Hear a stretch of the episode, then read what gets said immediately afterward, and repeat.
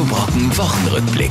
Mit Thilo Liebsch. Anfang der Woche hat Trump erstmal sein Land beruhigt. Die simple Botschaft, jeder, der fünf Ärzte permanent um sich versammelt, muss nun wirklich keine Angst vor Covid-19 haben. Der Deutsche Fußballbund hat Steuern hinterzogen. Werbebanner an der Bande kosten richtig Kohle.